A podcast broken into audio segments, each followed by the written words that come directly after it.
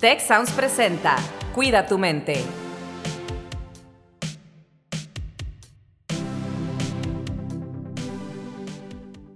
Hola, ¿qué tal? Bienvenidos a un episodio más de Cuida tu mente. Yo soy Rosalinda Ballesteros y me acompaña en esta ocasión Carlos Ordóñez. Carlos, ¿cómo estás?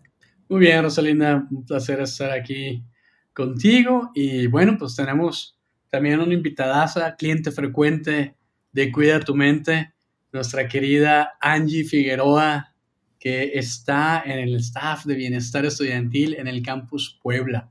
Angie, ¿cómo estás el día de hoy?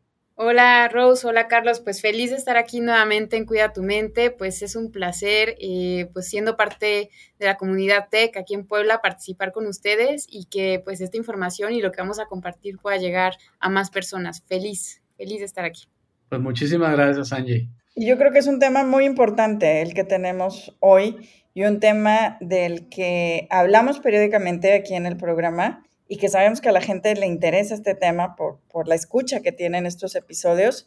Y, y, vamos a hablar precisamente del tema del suicidio. Eh, y esto es algo muy relevante cuando una persona ya está en una situación donde está pensando eh, en este tema, pues eh, hay distintas cosas que podemos hacer, que podemos observar entonces, el día de hoy vamos a dedicar el episodio precisamente a por qué es tan importante hablar del suicidio. Carlos. Pues sí, e, eso es un tema que es, es, muy importante hablarlo, a pesar de que a mucha gente nos puede resultar incómodo, ¿no? Como que de repente oímos el término, la palabra, y nos pone medios inquietos, medios incómodos. Y, y bueno, hay personas que prefieren negar las cosas como si eso las hiciera no existir, en lugar de hablar sobre las cosas, de ver cómo afrontarlas. Entonces, Angie, pues tú eres nuestra especialista, tienes muchísima experiencia en este tema.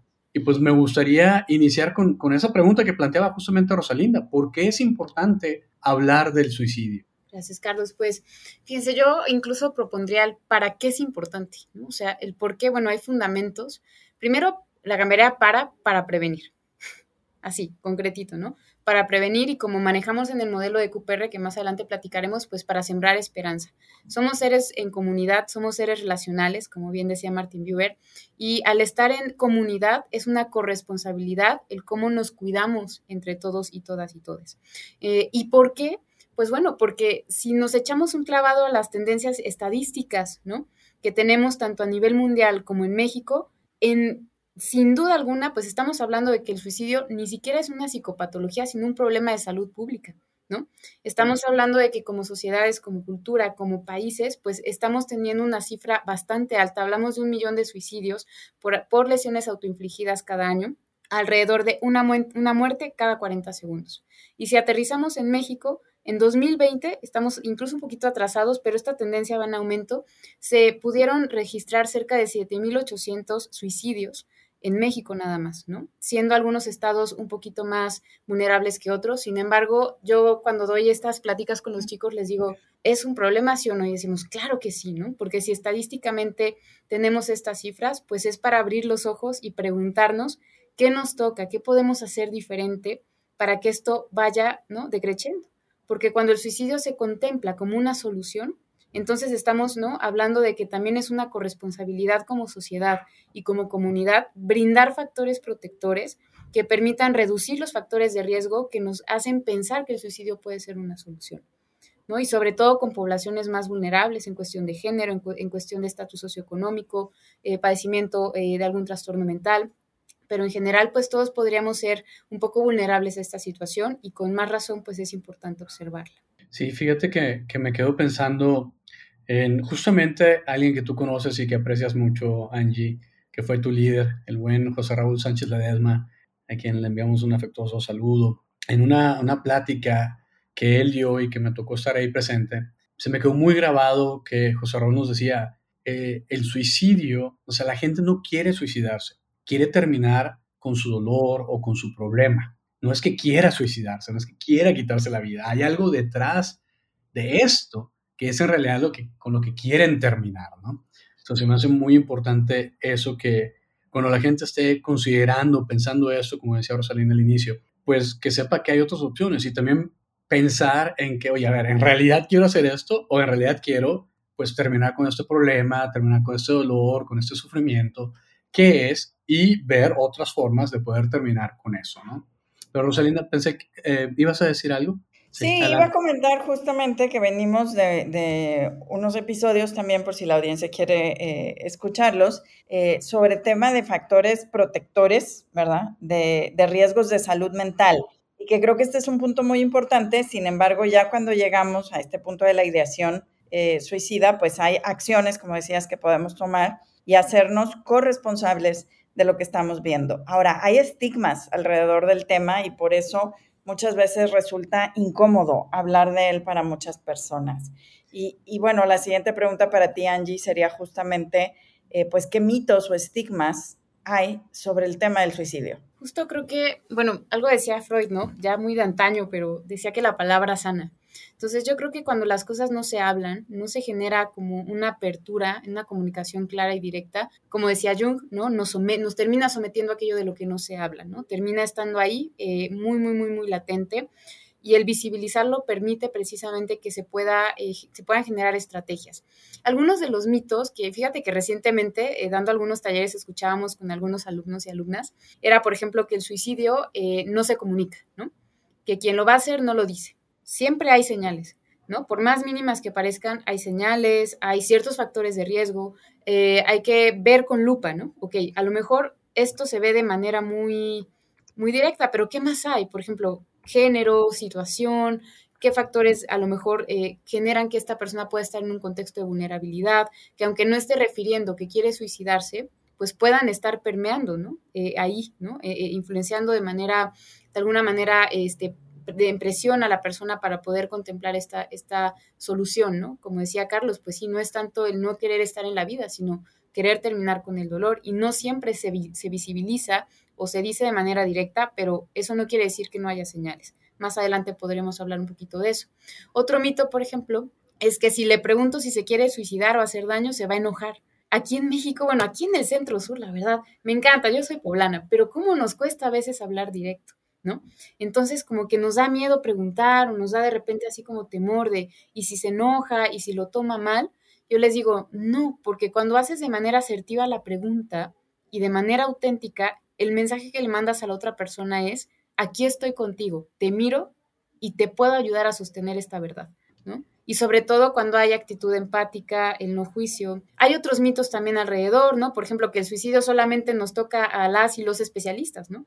En salud mental. Y pues como les decía al principio, al ser un problema de salud pública y la pandemia silenciosa, pues nos toca a todos y a todas como comunidad, desde nuestras diferentes trincheras, desde ser testigo activo y decir, oye, hay alguien que me preocupa, no ha llegado a clase, o se viste diferente, eh, le noto muy triste, le noto cabizbaja o le noto muy oscilante en el estado de ánimo. Desde quien se atreve a nombrar e incluso acercar, acercarse al área correspondiente y señalar la situación, pues ya está haciendo una diferencia, ¿no? O incluso, pues tal vez brindar un poco de esperanza en ciertas formas. Entonces, sí, pues son como varios mitos, ¿no? Que de pronto están ahí. Y también, pues una persona que ha tenido un intento, por ejemplo, eh, muchas veces estigmatiza mucho, ¿no? Por parte de la sociedad, ¿no? Como que se ve a veces como un pecado, se ve como algo terrible y pues no, una persona también puede recuperarse con un buen tratamiento de posvención. Por lo tanto, pues sí es importante informarnos para generar una cultura distinta, una posición diferente ante estas problemáticas. Fíjate que me encanta eso que nos compartes de crear una cultura, Angie. Creo que eso es algo súper, súper importante para nosotros como sociedad, no solo dentro de nuestras instituciones educativas, sino de nuestras ciudades, de nuestras sociedades crear una cultura de corresponsabilidad, ¿no? En la que nos cuidemos unas personas a otras, ¿no? Eh, hace, hace rato, antes de iniciar, nos comentabas de, esta nueva generación de estudiantes que acabamos de iniciar el semestre y justamente nos decías que era una generación muy linda, ¿no? Que era una generación en la que se nota que se están inquietando, preocupando unas personas por otras, que, que, pues, que se quieren, ¿no? Ese es el nombre de nuestro programa de bienestar, ¿no? Te queremos. Entonces, esto creo que es muy importante el crear una cultura. Pero también me gustaría preguntarte, ¿cómo podemos hacer o cómo podemos saber si una persona, un ser querido o yo mismo estoy en una situación de crisis o de alto riesgo? Lo primero yo creo es estar atentos, mi querido Carlos y Rose, ¿no? O sea, incluso desde que vamos a dar, por ejemplo, un taller estamos hablando de esto, pues yo me coloco en presencia, trato de estar atenta. Yo no puedo darme cuenta si alguien le está pasando mal o está pensando en el suicidio o está teniendo señales de alerta, que ahorita las vamos a mencionar, si no estoy atento o atenta. Ojos bien abiertos, oídos abiertos, corazón abierto. También desde nuestra posibilidad, porque es verdad que a veces también cada uno está pasando una situación a veces eh, bonita, a veces complicada. No importa desde cuál sea tu posibilidad, pero lo primero sería estar atentos a nuestro entorno. Observadores, observadores. Lo siguiente sería conocer las señales de alarma o los factores de riesgo que pueden estar presentes en este tipo de situaciones. Por ejemplo, en cuestión de señales, en cambios de comportamiento, puede ser el aislamiento, puede ser cambios eh, muy drásticos en el estado de ánimo, eh, que a lo mejor notas mucho más irritable a la persona. Eh, por ejemplo, empieza ya a tener algunas narrativas o discursos como la gente estaría mejor sin mí o como que ya me siento cansado, cansada de todo. en cuestión, por ejemplo, también de comportamiento, cambios como muy bruscos de, temperamento y demás. Cuando ya son señales más directas, la gente, por ejemplo, suele decir, estoy pensando en terminar con todo, ¿no? O mi familia estaría mejor sin mí, o eh, tienen cambios en el comportamiento más radicales, como comprar armas, acumular pastillas, o empiezan a regalar cosas, eh, y tú dices, pero ¿por qué? ¿no? Como que pareciera que se está despidiendo, ¿no? Como cosas que no son comúnmente tan, tan, tan, ¿no? tan, tan comunes en, esta persona. Eh, otra cuestión podría ser que la persona está viviendo situaciones complicadas y además tiene estos factores que ya mencioné anteriormente. Por ejemplo, un duelo importante, pérdida de familiares muy cercanos, ruptura de pareja, ¿no? Por ejemplo, esa también, híjole, ¿cómo moviliza, ¿no? Contacta con un vacío a veces muy fuerte o, eh, por ejemplo, alguna catástrofe natural que perdió varias cosas al mismo tiempo, eh, situaciones de crisis, cambios, pero también encontramos otros factores de riesgo que están en la nube, ¿no? Por ejemplo, haber vivido una situación traumática o haber eh, tenido ya un intento previo de suicidio o situaciones de violencia, alguna cuestión de psicopatología no atendida, ¿no? También son otros factores de riesgo, el tema de género. Entonces va a ser importante que estemos atentas y atentos a, este, a estas señales y factores de riesgo y que podamos como también ir ¿no? detectando, hilando eh, posibles personas que pudieran estar en este riesgo. Ahora, en este, en este tema que comentas, eh, Angie, ¿cómo podemos, si empezamos a ver situaciones, cómo podemos ser una red de apoyo Creo que hemos estado recurrentemente mencionando el tema de la corresponsabilidad, pero va un poco más allá, ¿no? Porque es en esa situación donde dices, no le quiero decir nada porque se puede enojar, pero la consecuencia de no decir nada, ya ante una situación donde se están presentando estos factores y yo tengo una preocupación, o tal vez me equivoco y yo estoy reaccionando mal y la otra persona se puede ofender porque, y estas conversaciones internas que empezamos a tener que nos convencen de no actuar, hacen que entonces ese paso que pudiéramos dar no lo demos, ¿no? Entonces, ¿cómo podemos ser efectivamente una red de apoyo? Tú mencionabas, si haces la pregunta de manera efectiva, sí es bueno que la hagas. Claro, pues primero detectar, ¿no? Cuando ya detectamos en esta como visión de ser observadoras, observadores, ¿no? Y atentos a la realidad de, de la persona con la que compartimos, si ya detectamos estos factores de riesgo, podemos tener diferentes acercamientos. Por ejemplo, no me voy a meter tanto a hablar de conducta suicida, pero cuando vemos que la persona está teniendo lo que llamamos gestos suicidas, que son estas conductas de riesgo, que se va manejando de noche, que está consumiendo muchas sustancias, que no está durmiendo bien, etc., etc., podemos acercarnos y hacer la pregunta como, oye, he notado que has tenido estas conductas. ¿Tú ya lo has, te has sentido bien o cómo te has sentido?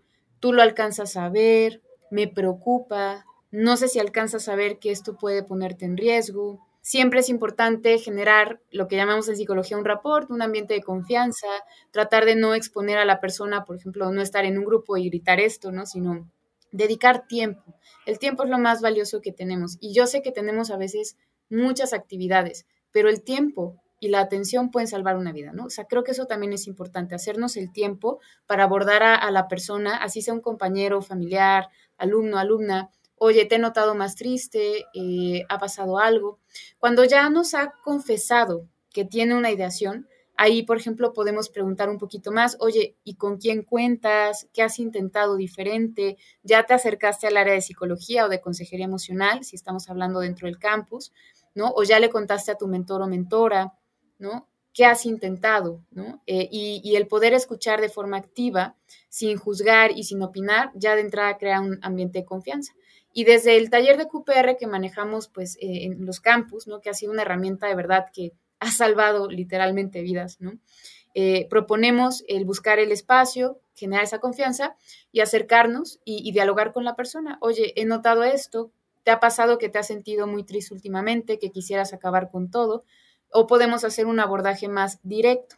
QPR significa preguntar, question, persuadir, pursue y refer porque también es importante, este, Rose, que, podamos entender que no somos tampoco todos y todas especialistas en salud mental. Entonces, este es como el ABC, ya decía Cricri, ¿no? Primero la A, primero la B, aquí es primero la Q, primero la P y luego la R. Pregunto, persuado y refiero. Ya que hice la pregunta, el objetivo es que podamos brindar esperanza a la persona y decirle, oye, hay otra posible solución ante esto que me cuentas. Yo no te puedo a lo mejor decir si tu pareja va a regresar contigo, o todo esto que tú, que te está doliendo va a mejorar así o así, pero podemos encontrar soluciones. Y por último, referir, ¿no? Te acompaño a consejería o te acompaño a marcar al número de este especialista para que puedas recibir la atención adecuada. Fíjate que eh, es súper, súper valioso todo esto que nos compartes. Estoy seguro que las personas que nos escuchan encontrarán esto muy valioso. Y también me gustaría pues, mandar un mensaje ¿no? a, toda la gente que nos escucha, a todos los jóvenes. Eh, nosotros también, también fuimos jóvenes, también tuvimos tal vez su edad. Y la verdad es que una de las cosas que mencionaste y que es de las más difíciles para los jóvenes, pues incluyéndonos, ¿no? De lidiar, es este rompimiento de parejas. Y digo, yo sé que aquí, todas las personas que estamos aquí, hemos pasado por eso. Hemos pasado por eso y aquí seguimos. Y ese es como que el mensaje que le quiero dar a la gente. De repente sentimos que, ay, se me va a acabar el mundo porque yo sin él, sin ella, no puedo vivir. No, créanme que si no aquí nosotros los que estamos aquí seríamos gatos de nueve vidas, ¿no? este, sí se puede. Se siente feo, duele mucho. Sí, es cierto, pero es eso, eso que decimos al inicio. No quieres acabar con tu vida, quieres acabar con el dolor. Y a veces una de las mejores formas de acabar con el dolor, pues bueno, puede ser esperar, darle tiempo, reconocer tu sentimiento. Algo que, que, dices y que has repetido mucho, Angie, que yo interpreto como romper la indiferencia es la manera en que nos podemos cuidar como comunidad, rompamos la indiferencia en la que vivimos hoy en día, pero también rompamos la indiferencia en la que vivimos con nosotras mismas como personas, no nos autoconocemos, no nos damos tiempo de, de, realmente analizar qué sentimos, ¿no? Y por qué estamos sintiendo esto. Y a lo mejor también lo que tú decías al inicio, ¿para qué estamos sintiendo esto, no? Nuestro cuerpo nos da información a través de las emociones, lo que dice mucho el doctor Mark Brackett, ¿no? No hay emociones buenas ni malas, todas son información. Entonces, ¿para qué estoy sintiendo esto que estoy sintiendo hoy en día? Y si batallamos para responder esa pregunta, pues ahí viene lo que nos decías, todas estas redes de apoyo, todos estos especialistas. Y en esto del QPR, de Question, Persuade, Refer, pregunta, persuade, refiere, también es muy importante la R, ¿eh? porque a veces batallamos mucho con la Q, que ya hablamos de eso, ¿no? Lo mencionabas. Pregunten, o sea, si hay que preguntar. Pero también referir es muy importante, porque de repente nos queremos quedar con el acompañamiento de la persona cuando no somos psicólogos, no somos psiquiatras, no somos especialistas. Entonces es muy importante saber hasta dónde llegamos y hasta dónde tenemos que referir precisamente para acompañar a la persona. Y me gustaría, Angie, que nos platicaras un poquito de los recursos que tenemos en la institución, porque hay recursos que están disponibles para todo público, pero que, que podamos compartir esta información con la gente que nos escucha. Claro, pues primero pues tenemos dentro de los, de los campus alrededor de la República el área de consejería emocional, ¿sí? que es un área que, eh, que cuenta con especialistas en atención a la salud mental para poder eh, dar un seguimiento, para poder apoyarnos también a llegar a los especialistas externos adecuados, ¿no? Cuando ya tenemos también situaciones un poquito más de riesgo. Contamos también con la línea Te Queremos, que es una línea 24/7, los 365 días del año. Ustedes, yo les digo, pueden marcar, así sean las 3 de la mañana, sea 24 de diciembre, y, de verdad que... Eh, pues sí, es, es, bien, bien, bien importante y al menos aquí en Puebla nos ha ayudado, como no se imaginan, a este, pues a sostener ¿no? a los chicos cuando están sintiendo pues una situación de crisis. También tenemos la, la línea técnica, ¿no? Técnica que este, nos ayuda también a contener ese, este tipo de situaciones. Y además también contamos con eh, pues eh, programas de prevención, como lo son los talleres de QPR, Testigo Activo, Semana Te Queremos, todo lo que hacemos, ¿no? Desde nacional hasta los campus en el mes de la prevención de suicidio, que por cierto ya viene, es el 10 de septiembre. Y esta línea que les comentaba de TechMe es el mismo proveedor, pero también es un diferente número que ahorita en un momento les, les vamos a compartir también. Entonces, pues aprovechemos estos recursos con los que contamos dentro del campus, ¿no? Para poder, eh, pues, acompañar este tipo de situaciones. Sí, de hecho, déjame nada más comentar la línea eh, de, en TecMilenio se llama Tu Red de Bienestar y el número es 800-711-9671. Eh, y es exactamente el mismo servicio y bueno, hay muchas empresas, hay eh, incluso aquí el estado de Nuevo León, donde nos ubicamos nosotros, puso ya también una red de atención a nivel estatal. Porque también tenemos que hacer mucha conciencia que los retos que tenemos las personas, los estresores, las condiciones que afectan nuestra salud mental, cada vez son más y que las poblaciones más jóvenes eh, están teniendo cada vez más estos retos, ¿no? Que es algo que también está cambiando y hay que hacerlo normal, ¿eh? el tener eh, una situación con la que siento que no puedo, que no estoy relacionándome bien con, con el ambiente o que no puedo con algo que está sucediendo en mi vida es una buena, un buen momento para pedir ayuda, pero si no se da en ese momento y ya hay una situación pues de crisis, como puede ser un, intento de suicidio, eh, entonces pues también tenemos estos, estos medios, ¿verdad?, para apoyar en, esas circunstancias, ¿no? Y, y, también en ambas instituciones tenemos algunas encuestas de bienestar que aplicamos algunos instrumentos. Precisamente, nunca, la intención nunca es juzgar a nadie, sino tener la información para poder acompañar mejor a nuestra población estudiantil.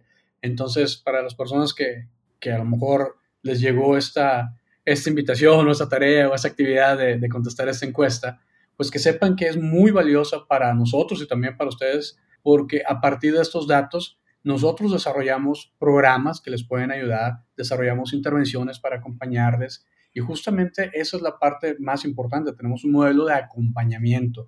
Es un poco lo que mencionaba Angie al inicio, ¿no? El pasar por estas cosas de la vida, y lo hemos hablado en muchos episodios, no tenemos que vivir esto solas. ¿no? Como personas. No tenemos que enfrentarnos a todos estos retos solas. Hay una comunidad, hay una red de apoyo y de repente sentimos que no tenemos amigos o que no podemos confiar en nadie. Bueno, está la línea, están los consejeros, están los mentores. Ojalá que sí tengamos algunos otros amigos ahí, pero sí hay, hay recursos disponibles. Y también algo importante, creo que por lo que he estado también pues leyendo y todo, una de las cosas útiles para detener esos pensamientos rumiantes que nos llegan pues es también que pongamos nuestra mente a ocuparse en algo, a hacer ejercicio, a meditar, a hacer otras cosas, más allá de que podamos también ir con especialistas, ¿no? No son mutuamente excluyentes, son complementos.